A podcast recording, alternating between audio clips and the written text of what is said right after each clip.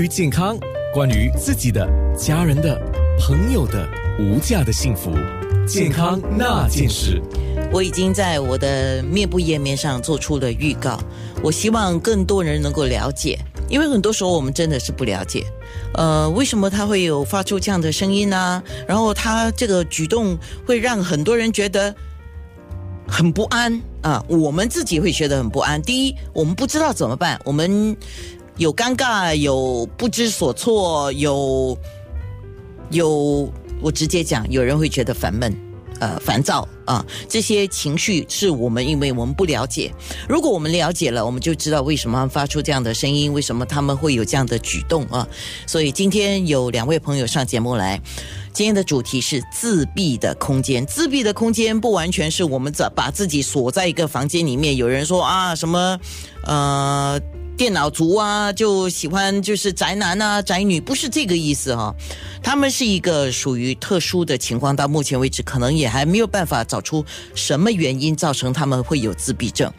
那一位是我熟悉的老朋友李先生，他是一位摄影师，这些年大概我我我觉得应该有整十多年吧，你其实都都没有。呃，就是不忌讳、不避讳，让人家知道你家有自闭儿，对不对，李欣赏？对，就十多年了，因为孩子也十四岁了嘛，就从他诊断直到，呃，应该是诊断了一两年之后才开始说，哎，就让他公开给大家知道，然后希望更多人明白、跟了、跟认识自闭症。是，他这个，呃，儿子有状况，到确定是什么状况，到自己去接受他有状况，到他去。怎么样帮助他的儿子？呃，管理这个状况，到公众对他的儿子状况的反应，到他决定公开。你想啊，我现在讲的很不是叫稀松平常了，我现在只是把几个点讲出来。实际上这一个路程是不容易的啊。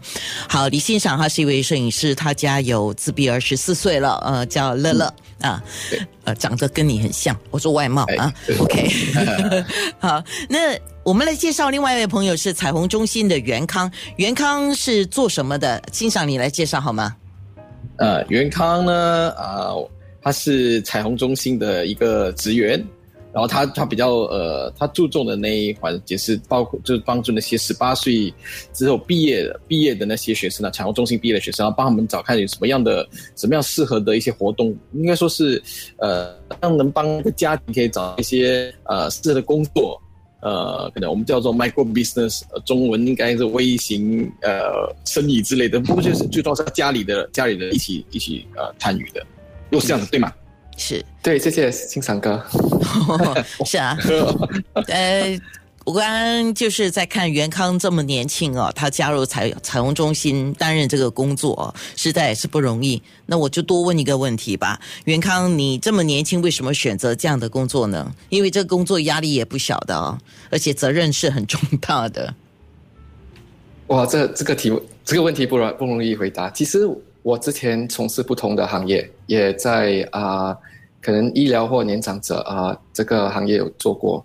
哦，发现嗯，其实我是我自跟自己的性格很适合跟啊，在这个跟人在沟通啊，就叫 human services 啦，就是跟别人啊一起工作，而不是在一个呃只是在办公室或在幕后的一种工作。所以我觉得在这里，其实我是碰巧进入彩虹中心，然后就啊在这里学了很多。是，如果我们以一个比较是。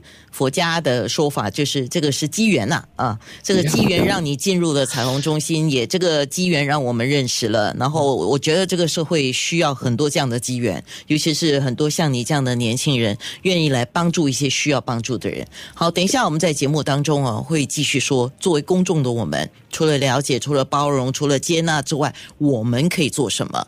当然，听众你在 WhatsApp 可以提问啊，那我看适合的话，帮你们呃转达，就是提问。或者在面部直播的两个留言区留言都可以。